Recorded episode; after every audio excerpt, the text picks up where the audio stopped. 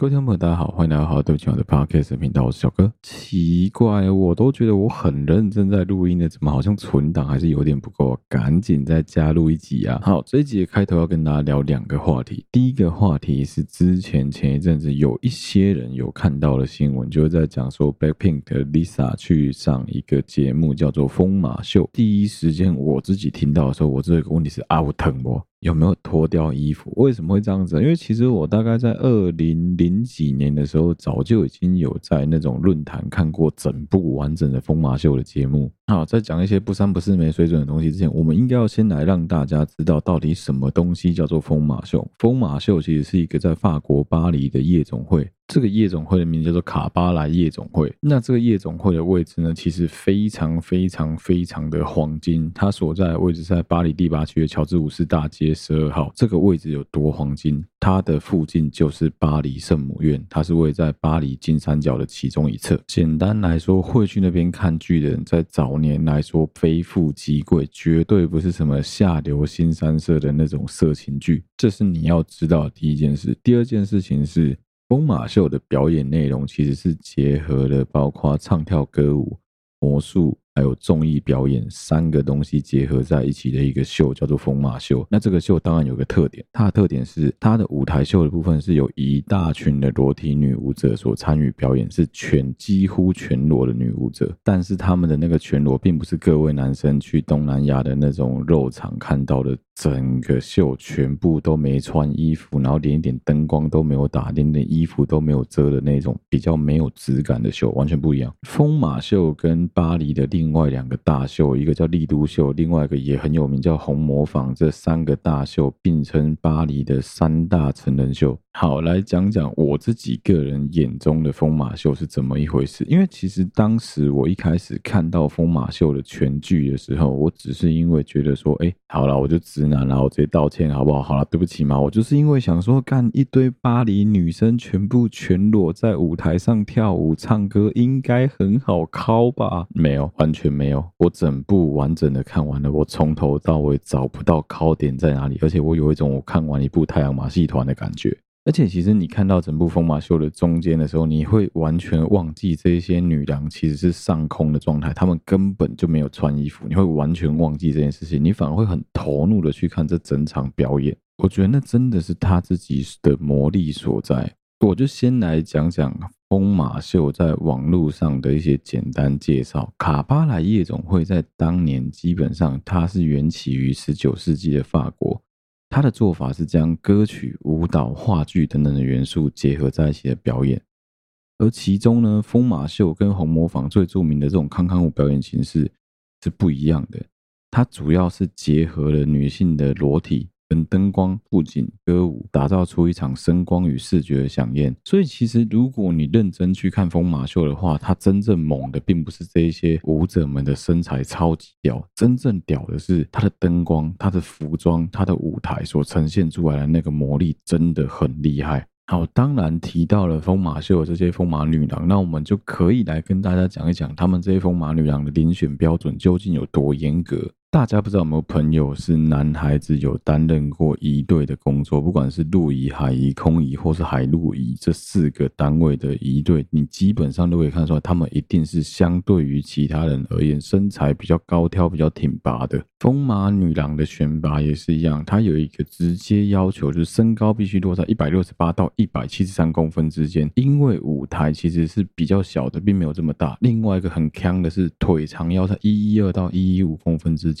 还有一个非常非常让我们一般人没办法接受的是，乳头的两点距离需为二十一公分，为的就是要呈现出最完美的视觉效果。每年五百个人应征，只有二十名舞者会通过申请。这也是为什么，如果你有机会能够看一场疯马秀的话，你一定会有一种看到一群身材超级标准、每个都长一模一样的复制人在台上跳舞唱歌的感觉。那个一致性真的是会吓你一跳的。好，接下来就要来提一下疯马秀。他们为了要增加表演的可看性，所以他们其实在近年来是一直不停的在邀请许多跨领域的艺术家或是有名的表演者来到这个场地表演，包括很多有名的魔术师，很多在业界已经颇负盛名的脱衣舞娘们来到这个舞台上表演。哦，刚好我看的版本就有，因为他们有找好几个这个世界上身价最高的脱衣舞娘来参与演出。其中的脱衣舞娘在演出的过程中，她有一个桥段真的看起来超级好看。你要说色吗？是蛮色的，但你要说可靠吗？我觉得根本靠不下去。真的是你的心灵会自动被净化、被升华到一个你在看艺术品的感觉。就是其中在二零零六年曾经有一个身价超高的脱衣舞娘叫蒂塔翁蒂斯，我不确定我们念错，就蒂塔万提斯这一个脱衣舞娘的表演，她的表演是整个人躺在一个香槟杯里面，那个表演的桥段叫香槟浴，真的超好看，你就会有一种哇，那个女生怎么可以这么完美的感觉。当然，疯马秀在欧洲其实也曾经有很长一段时间。到现在，对于女权来说，都很容易批评她。是第一个，她物化女性；第二个是为什么审美标准一定要是这样子？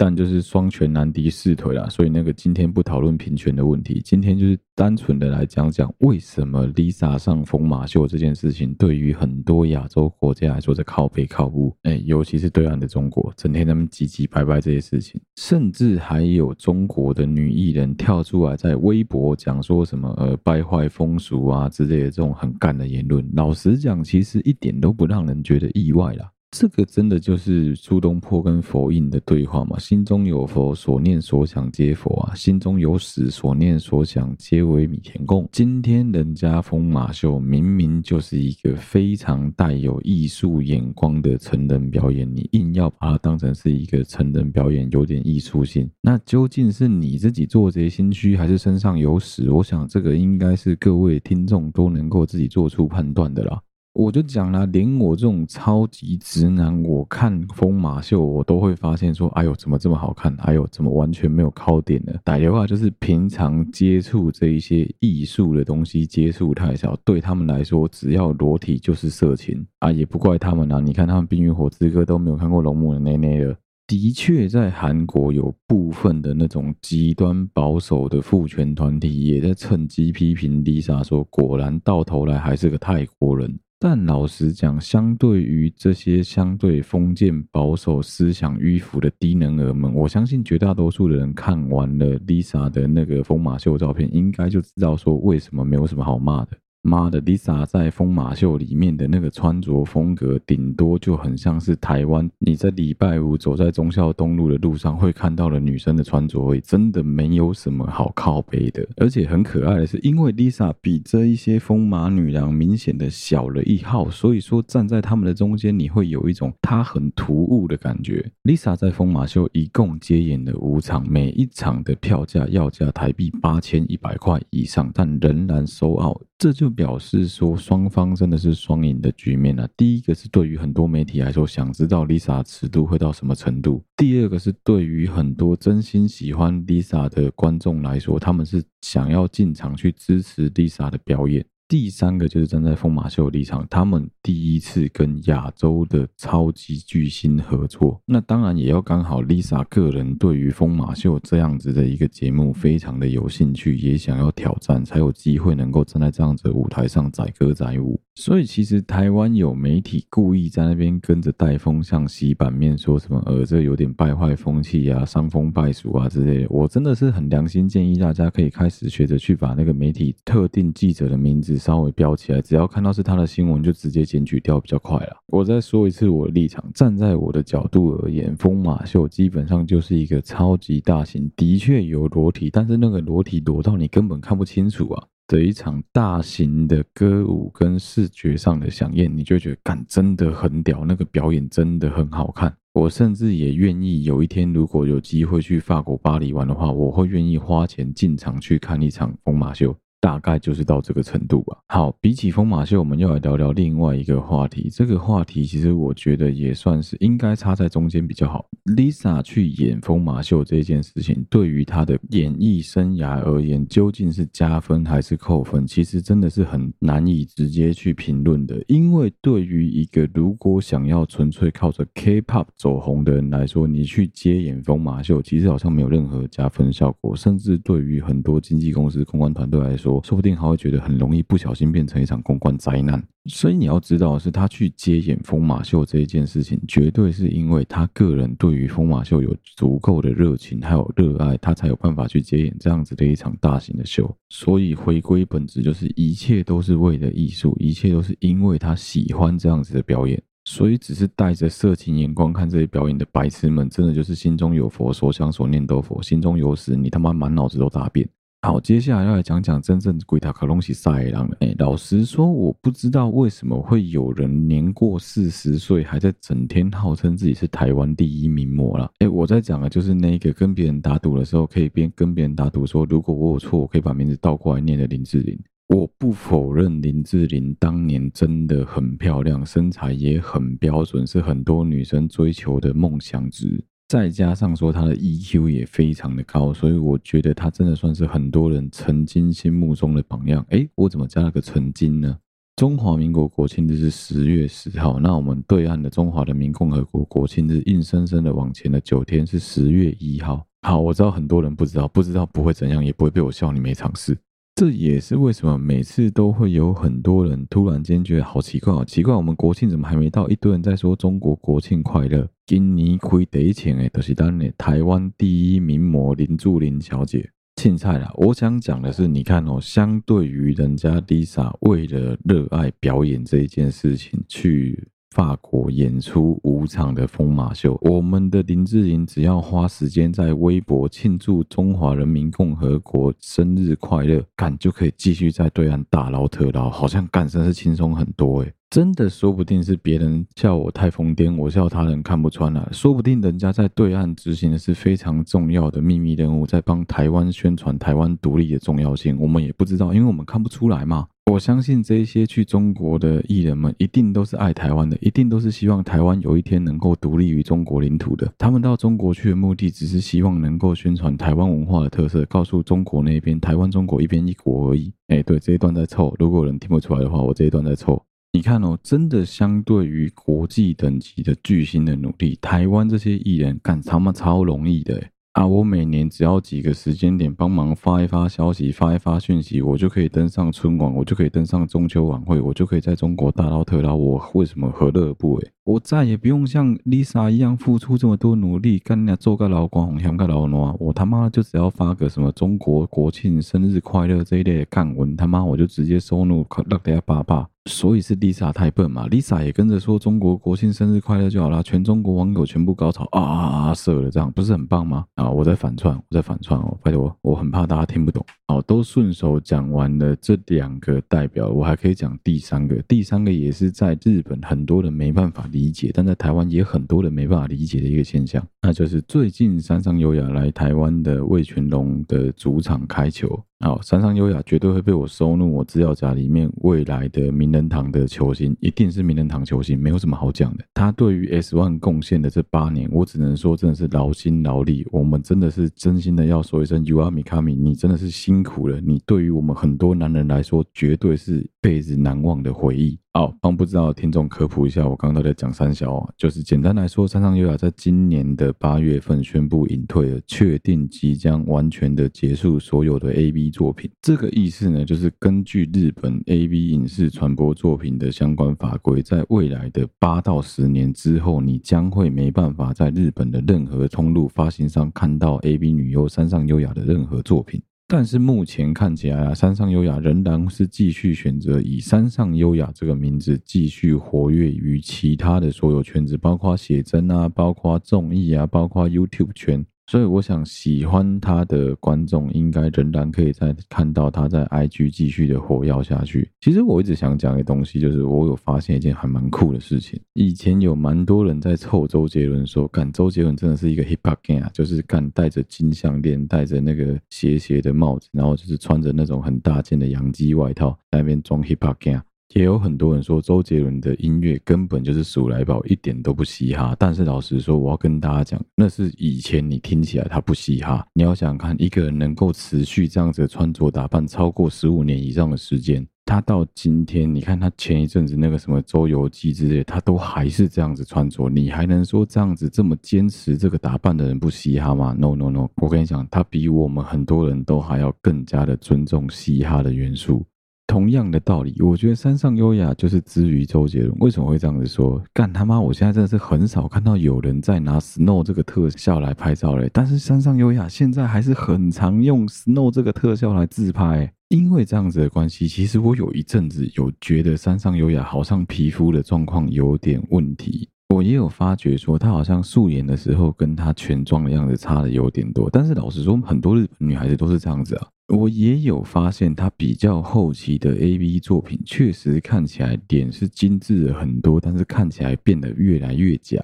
但是这一次魏全龙开球的时候，你会发现一件事情是，好几个角度不同的观众拍出来的山上优雅的短片，那个真的可以叫做零死角，超级夸张。感觉真的很正啊！你不能否认，他真的整个人看起来超级好看，也非常的有气质。如果说不要联想到他的 AV 作品的话，他就是一个穿着打扮都很可爱的日本女明星、日本女偶像，就这样子而已。好，问题来了，对于很多的日本人来说，其实他们不太能够理解为什么这一些 AV 女优能够来台湾，还被受到偶像等级的待遇。因为其实相对于台湾来说，日本社会还是相对保守，所以对他们而言，很多这一类的地下写真、地下偶像是难以浮上台面。什么叫浮上台面？就是他们是很难登上日本一般的电视节目的。最多最多就是在深夜放松的时段才能够上上节目、唱唱歌、跳跳舞，这也是日本文化里面对于他们相当歧视的一个文化，所以才会说，相对于日本来说，台湾是绝对友善于这一些 AV 女优啊、写真女星的。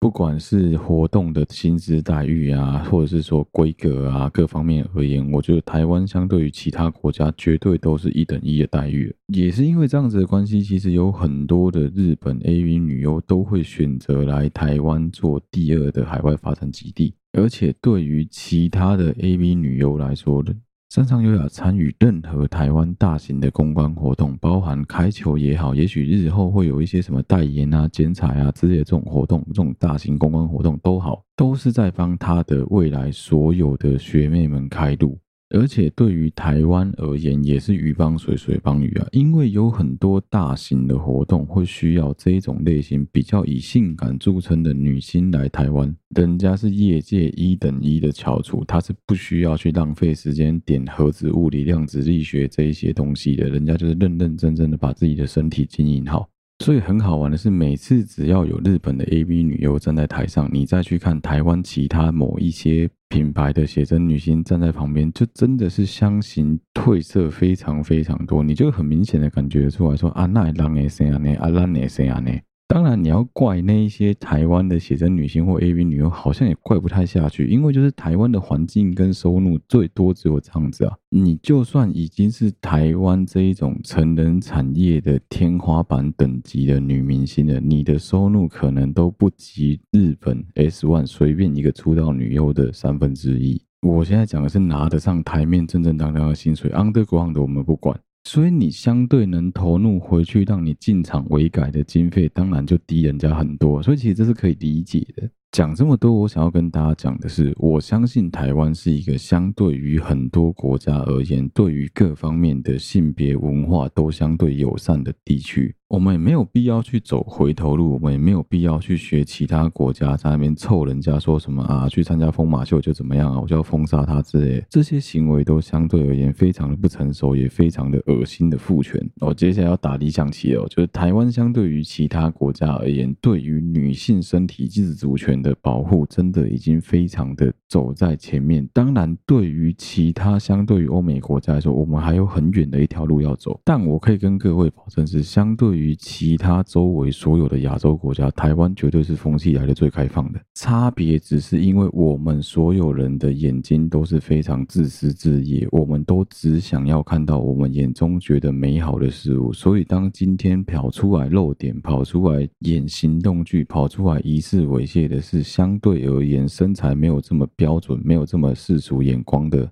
表演者的时候，很容易被我们这些垃圾臭。但是我们也会讲出什么啊？如果那个谁谁谁拍 A 片的话，那我一定买爆这种恶心言论。哎，不要这样小看哦，人家那个谁谁谁还不是真的出了一本写真集，露了他的奶头出来给大家看一下，而且大家就直接买爆他的写真。哎，懂的人就懂，懂的人就知道我在讲谁。我没有在凑，我就只是在讨论这个议题而已。台湾就是相对于其他周围的国家来的开放非常多，在这一方面也比较包容，也比较友善，所以我觉得我们台湾是非常有潜力继续往下走，继续往下一步去推动的。我们不应该去学某一些还在很封闭的国家，干去凑人家 Lisa 去参加疯马秀，那到底干你屁事啊？另外一个角度来看说，为什么日本人会这么的敌视 AV 女优这个职业，其实也跟他们的民族性有蛮大的关。关系啊，那这真的就要扯回来讲到说，女性的地位在日本相对于台湾而言，绝对是低非常非常非常多的。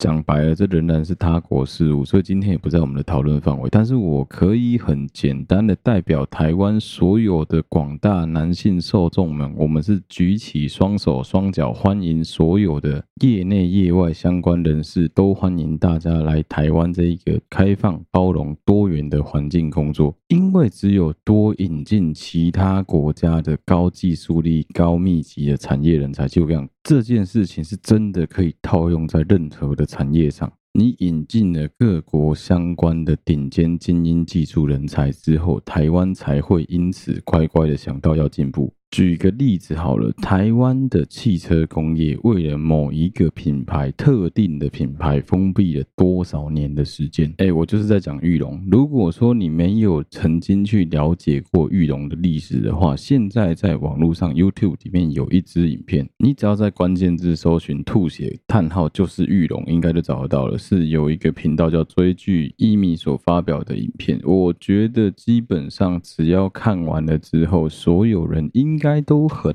难去帮玉龙讲一句话。其实台湾不止汽车产业有这个问题，有很多大量的制造业类型的产业都有相关的问题，机车业也是一样啊。台湾政府去限制汽车产业跟机车产业的发展，就为了要特定扶植某几个企业主，这基本上已经是半公开的秘密，所有人都知道吧？那我觉得台湾因为这样子的关系，确实错失了很多各式各样不同的产业升级的机会，所以我才会说我们是举双手双脚欢迎所有这一些相关产业的精英人才。诶，当然我这边在讲是在讲写真跟 AV 产业啊。越多这一类的高技术、高报酬的这一些人才愿意来到台湾，就会把台湾整体相关产业的竞争力再往上拉一层楼。就像是如果你最近有在注意台湾的几个大型影展的话，台湾居然有本事开始请到了各式各样日本也好、欧洲也好、韩国也好的电影技术人才来台湾开讲座，包括妻夫木聪啊，包括诺兰的兄弟啊，这些在不同的领域当中，不管是编剧也好、配音、音效、演员、剧本、导演、监制、制作人各方面的电影顶尖制作人才。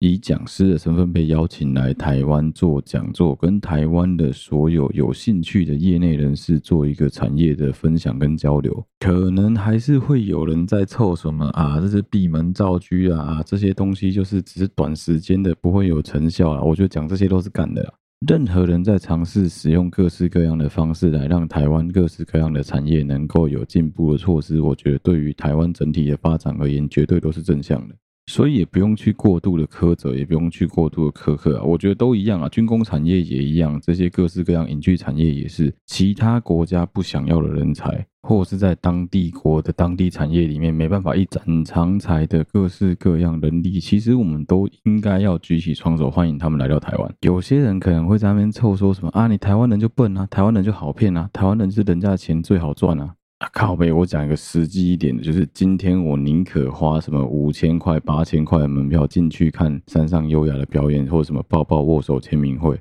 我可能也不会愿意花三百块的门票去看本土 AV 的什么成果发表会，这是很合理、很现实的一件事情啊。啊，对不起嘛，这是我个人的观感。我仍然认为台湾的 AV 有非常非常需要进步的空间，已经很努力了，但稍显不足。好，接下来进入我们今天下半场的议题。今天下半场想跟大家讨论一个，我其实之前就很想花时间跟大家聊一聊的东西，叫做政治正确。身为一个钢铁臭直男，的确在很多方面，我都觉得目前现今的社会太过于 PC，太过于政治正确，甚至有很多的影视作品、大量的素材、大量的演唱会，其实都会给人家一种过度想要呈现多元题材的感觉。这件事情其实我早就已经有这样子认为，但是因为政治正确。这一个风向跟风气的关系，其实你根本就没有办法直接告诉人家说，干，我觉得这样子好怪，我觉得这样子好像没有很符合大众主流的期待，你根本不敢讲这些话，因为你一旦讲这些话，就会被人家贴上一个哦，看你怎么这么政治不正确的标签。真的是还好，反正我们频道的主题名字都已经告诉你好啦，对不起嘛，反正有事老子先道歉再说。所以，我们真的是应该要放胆来跟大家聊聊这件事情。首先，其实我们可以从几个层面来讨论政治正确这件事情到现在变得有多极端。我觉得最根本、最根本可以讨论的一件事，就是究竟真真正正能够得到现在所谓 PC 这些利益的人到底在哪里？我举个例子好了，如果说你是要跟我讨论说，诶，LGBTQ+ 这一个族群的人现在到底有没有过得比较好的话，我觉得一定有，绝对有，而且确实台湾社会对于 LGBTQ+ 变得越来越包容，越来越善良。但是有没有一些电视媒体新闻特地在靠着 LGBTQ+ 在操作舆论，在煽动仇恨言论？我可以跟你讲，一定有，绝对有。或者是故意利用现在这个所谓多元性别的议题，在操作族群之间的撕裂跟仇恨。站在这个角度来说，我就会觉得，其实现在有蛮多的社群平台，对于这方面而言是不该说过度开放，应该说是过度解读。这算是我自己个人的观点。当然，最近我看了一个 YouTube，就是哔哩哔哩研究室里面，他们也有讲到。以全世界而言，目前被发现最大规模在想办法洗脑大家要政治正确的其中一个大型的财团媒体，就是迪士尼。老实说，如果今天纯粹是就对于儿童教育而言，我觉得迪士尼做的没有什么问题。他就是要告诉大家说，不一样又怎么样？我们就是要尊重多元主义，我们要尊重性别不一样的人，我们要对于大家都要保持友善、开放、多元、包容的态度。所以，如果纯粹是就性别多元、友善、尊重这一块来说，我觉得我比较像是按表不提。我认为没有什么好去价值的，我觉得没什么问题。因为现在这样子的性别友善，让很多原本不敢大方展现自己的人，愿意大方的展现自己，也让很多原本羞于对自己的家人、对自己的朋友，甚至对全世界表达他真正形象的人，愿意敞开心胸来告诉人家，他是一个怎么样的多元性别的族群。所以我觉得整体而言的进步是有目共睹的。所以我个人认为，迪士尼的高层们故意在迪士尼的影片当中放入大量的减少大家性别刻板印象的光谱的动画，我觉得是没有什么问题的。好，讲的直白一点，就是他故意在节目或是故意在很多的动画里面穿插出大量的性别友善片段，比如说，诶，我的爸爸跟我的爸爸，或是我的妈妈跟我的妈妈这样子的角色。或者是某一些特定看起来像是男性雄性特征的角色，他可能会故意去跳芭蕾舞，他可能会故意去从事一些很原本应该女性性征的工作也好，表演也罢，我觉得都没有什么问题。老实说，看起来也让人家蛮舒服的，不会有任何的争议。我觉得真正的问题反而是出在少数族裔的尊重这件事情上面，就是不管是黑人也好、拉丁裔也好、亚洲人也好，在各国的政治正确风潮中都被过度的放大跟解读，也有很多情况下其实根本就不需要去搞政治正确的东西，硬是要搞政治正确。一样一样的事情也是发生在迪士尼上面，光是看最近他们这几部跟灾难一样的灾难电影就知道了。哦，对不起，不是灾难电影，是公主电影。其实我应该不用多解释，大家都知道我要说什么吧？小美人鱼也是啊，小叮当也是啊。哎，这个小叮当不是哆啦 A 梦，这个小叮当指的是彼得潘里面那个小叮当，还有还没上映就已经翻车的白雪公主，其实都一样。我觉得迪士尼就是太过度想要强调政治正确。的确，我蛮认同白雪公主的故事放在现代来说，有蛮多值得深议的地方，有蛮多值得讨论的地方。比如说，为什么白雪公主非得嫁给白马王子不可？那为什么追求容貌的极致就一定就是必须要像白雪公主一样？为什么巫婆不能忠于自我就好？但你要知道的是，靠北那是一九四零年代的卡通，立起被要求哇，这当年他妈的。多少美国人家里面还有黑人在当奴隶？那你在跟我讲女权，你在跟我讲平权，你在开我玩笑吧？这时候当然就会有一个问题是，你究竟是要复刻当年的作品，还是你要新意当年的作品？你要重新演绎当年的作品，还是你只是要完整的复刻当年的剧本而已？甚至是随着因为时间的关系，你想要强调的多元价值不一样，我觉得都无所谓。可是就是你要拍的好看啊！你要拍的好看的前提，真的就是你要想尽办法去顺应真真正正的大众潮流。走在最前端当艺术家是赚不了什么钱的啦。另外也开始会有很多的可能，他是要演欧洲的宫廷剧，可能他是要演历史剧，但他硬是要加上一些当时不可能存在的亚洲人或黑人角色在一部剧里面。老实说，我看到了完全不会觉得感动，我也不会觉得说什么哦好棒哦，有我们亚洲人，完全不会，我只会觉得傻小这个地方怎么会有亚洲人？举一个例子好了，我以前看过一部是《福尔摩斯少年侦探团》，应该是 Netflix 的影集，主角就是亚洲人跟非洲裔的小朋友。老实说，你不觉得很奇怪吗？你在贝克街的那个角落，然后这一些少数族裔的小朋友敢讲那些很呛的话，根本会揍死才怪。当然，你可以说有可能因为那个背景是架空的，所以他们这样子想象有可能是合理的。但对我来说，我真是没办法买单。我怎么看怎么怪，我也没办法觉得说什么哦，因为这样子，所以我们就更跨向了多元族群融合的里程碑，或是说什么哦，我们就因为这样子就更尊重其他族裔。老实说，我真的觉得没有。与其去拍这些作品，不如像我一样去介绍，比如说像《Crush》冲击效应，比如说去介绍像我们前面介绍的三部黑人三部曲。呃，幸福绿皮书啊，姐妹啊这一类的作品，我觉得可能都还比较好，因为你可以从当时的历史脉络去推敲出说，哇靠，原来以前的歧视是这么的夸张，原来以前的那个不进步是这么的严重。看完那些电影之后，你才真真正正的会去思考说，哦，所以我们现在真的是比以前进步很多，那我们还有哪些可以更进步的地方，而不是想说倚老卖老的讲。啊，我跟你讲啦，你们现在的年轻人已经比以前幸福很多了。没有，我觉得看我那些电影并不会有这样子的感觉。但是你硬要逼我看一些非常政治正确的剧或是动画，我就会有这种感觉。有一些针对政治正确的改动，我觉得是好事。比如说，不管是性别、族裔各方面的友善，他可能故意把某一些原本在用的字眼拿掉，我觉得这些是进步的象征。但是你要故意有点像是洗脑，甚至已经有点半催眠式的去刻意强调什么族群融合啊、什么性别多元友善啊这些话题，我就会觉得你搞得很像是北韩在做政治宣传一样。老实说，让人家看的不是很舒服，甚至在看完之后，你也很难直接去认同他的价值观，你反而比较会想要去想说：哎呦干啊，怎么会他长得是这个颜色的？我讲的很低端，真的就是这样子讲法。比如说像小美人鱼，我们不是黑人，我们不是非洲裔的那些人种，我们没有办法理解说，对他们的小朋友来说，有一天他们也能够成为迪士尼公主，是一件多么令人兴奋的事情。但是你要换另外一个角度想，是你找了一个演技不是非常优的人来演这个角色，你确定那些非洲小孩看到之后，他们会觉得很兴奋吗？说不定他会觉得说啊，干怎么会演戏演成这副德行呢？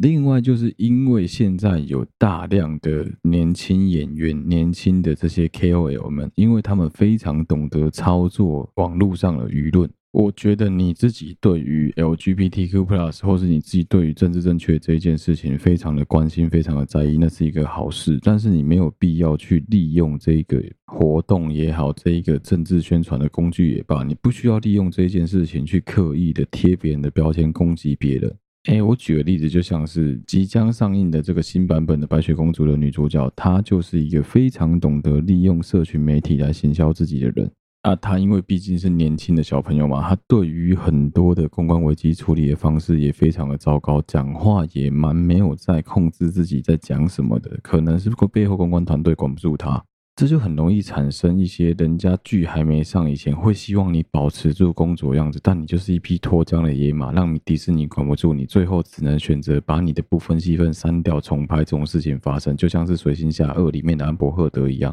他就是一个会在社群平台上面利用部分的舆论压力贴别人的标签之后来公审别人的这种人。我自己是觉得，其实对于政治正确这件事情，最终极的目的就是希望撕掉所有人身上的所有标签，大家都是一样的。或者应该说现在是不一样又怎样？我们要朝向大家都是地球人这件事情来努力，当然非常非常的困难。所以应该做的是撕掉别人身上的标签，而不是趁机贴上说别人政治不正确啊，别人是什么反对 LGBTQ plus 啊，反对少数主义啊之类的这种很刻意的贴敌对标签给对方。你要是够高干，你应该要做的方式是：哦，你故意去寻找他也很特别的地方，来告诉大家说：哦，我还是很尊重他。虽然说他这样子做，但我仍然觉得他是一个很棒的人之类。你这样子反讽，我都觉得高明很多。这个真的也是一种有没有经历过这个社会的摧残，有没有经历过社会化的差别啊？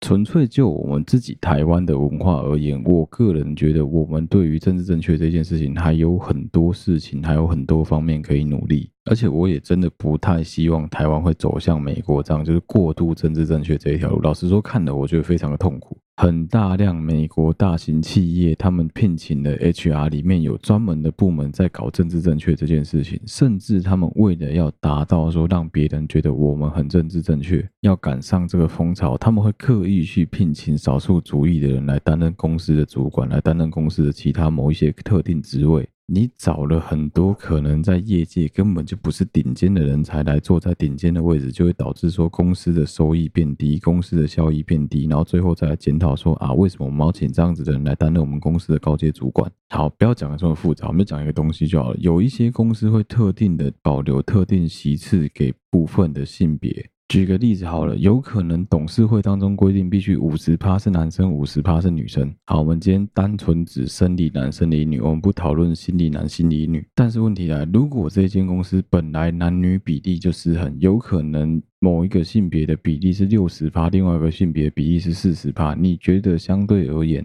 在四十趴当中出现精英的几率比较高，还是六十趴？如果我们纯粹什么都不讲的话，应该会是六十趴吧。好，那我如果把公司当中的性别比例放得更悬殊一点，如果是八十趴对二十趴呢？好，那如果在这样子的前提底下，我们还刻意的从二十趴里面的人去拉选某几个人来担任董事会的要职的话，这样会不会对于剩下那八十趴的那个性别的员工而言，非常的不公平？啊，我再怎么努力都没有用啊，反正主管缺至少有。两个或三席的主管却是被另外二十趴人霸占住啊，反而变成是有能力的人升不上去，而能力不足的人因为有保留席次的关系能够升上去。当然，我相信这不是大多数公司或大多数企业、大多数社会团体会有的现象。而且以台湾而言，讲真的，就是女生比较衰，干他妈女生就是要不是有性别保留席次，有很多工作，有很多职位，女生根本没有办法担任。所以我才会说，有时候有一些思考是必须跳脱出男女性别的框架来聊，但有时候你又不得不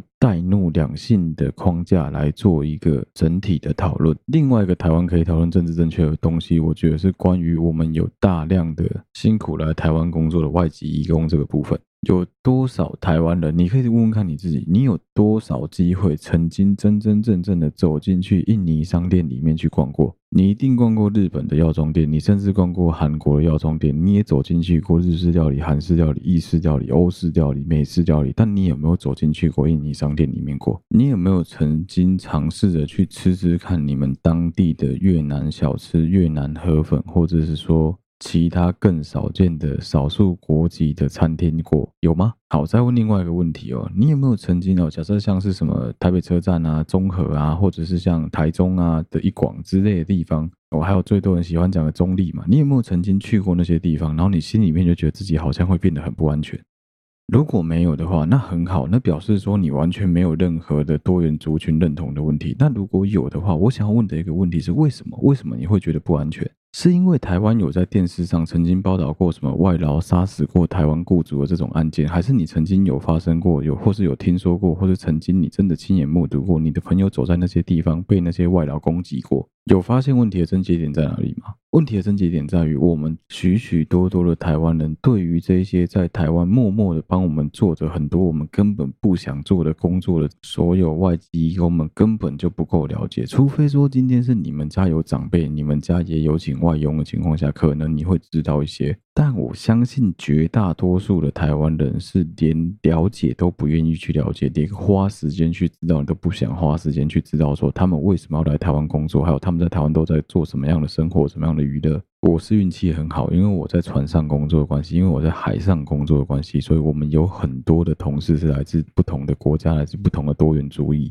在工作的过程当中，我们渐渐的必须得去了解对方的生活环境、对方的生活条件，甚至是对方的饮食习惯啊、文化差异啊、各种各式各样不同的经验，我们会去做不一样的分享跟交流。当我说他们是外国人的时候，我指的是包括对岸的中国，我指的是包括印尼、缅甸，还有亚洲各个不同国家的代理。你觉得我们跟他们有什么不一样？其实大家都是人类啊，大家都在生活啊。你今天试着想一个问题哦，你有没有朋友在澳洲打工？你有没有听说过他们在澳洲的时候被白人觉得说：“哎呦，好可怕哦！经过你们这些亚洲人居住的地方，我会觉得非常的不安全，会觉得会被你们抢，或者是说，甚至白人看到他们就远离他们。”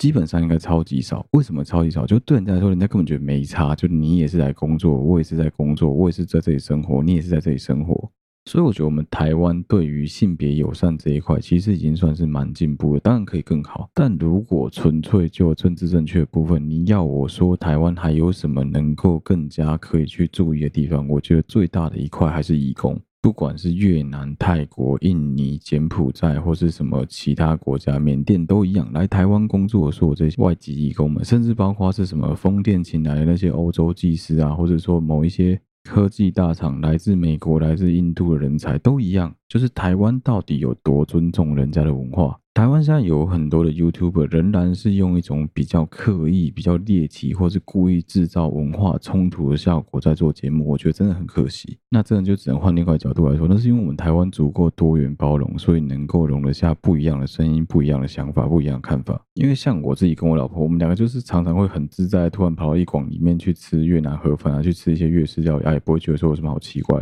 啊，就一样没摩托车一停，吃的东西吃完就走，付钱就走，哪有什么好不一样？你要刻意去强调说这些地方好像是呃一秒就出国，我觉得也可以，但是你不需要去把他们搞得像是异类一样，我会觉得蛮可惜的。或者是什么为了流量，然后刻意去讲一些就是会让人家觉得干你讲这些话真的可以吗？就很政治不正确的话，我会觉得干这个就蛮需要政治正确这件事来做矫正的。哎，但是还是要讲一下，干迪士尼那个政治正确真的太过头，那个我真的没办法。啊，总之这集的后半段就跟大家稍微小聊一下我自己个人对于好莱坞，尤其是迪士尼这种流行文化对政治正确的一些敏感度，还有台湾还有哪些地方可以加强，跟大家稍微聊一下。那就再次谢谢大家收听好，对不起我的 Podcast 频道，我是小哥，我们下期再见啦。如果你喜欢我们的节目的话，欢迎你到我们的好，对不起嘛 Facebook 粉丝团或 Instagram 的粉丝专页上面按赞、追踪、留言，有任何最新消息都在上面发布。不论你使用的是任何一个 Podcast 的平台，都欢迎你在上面帮我们五星按赞、追踪，并分享给你周围所有的朋友。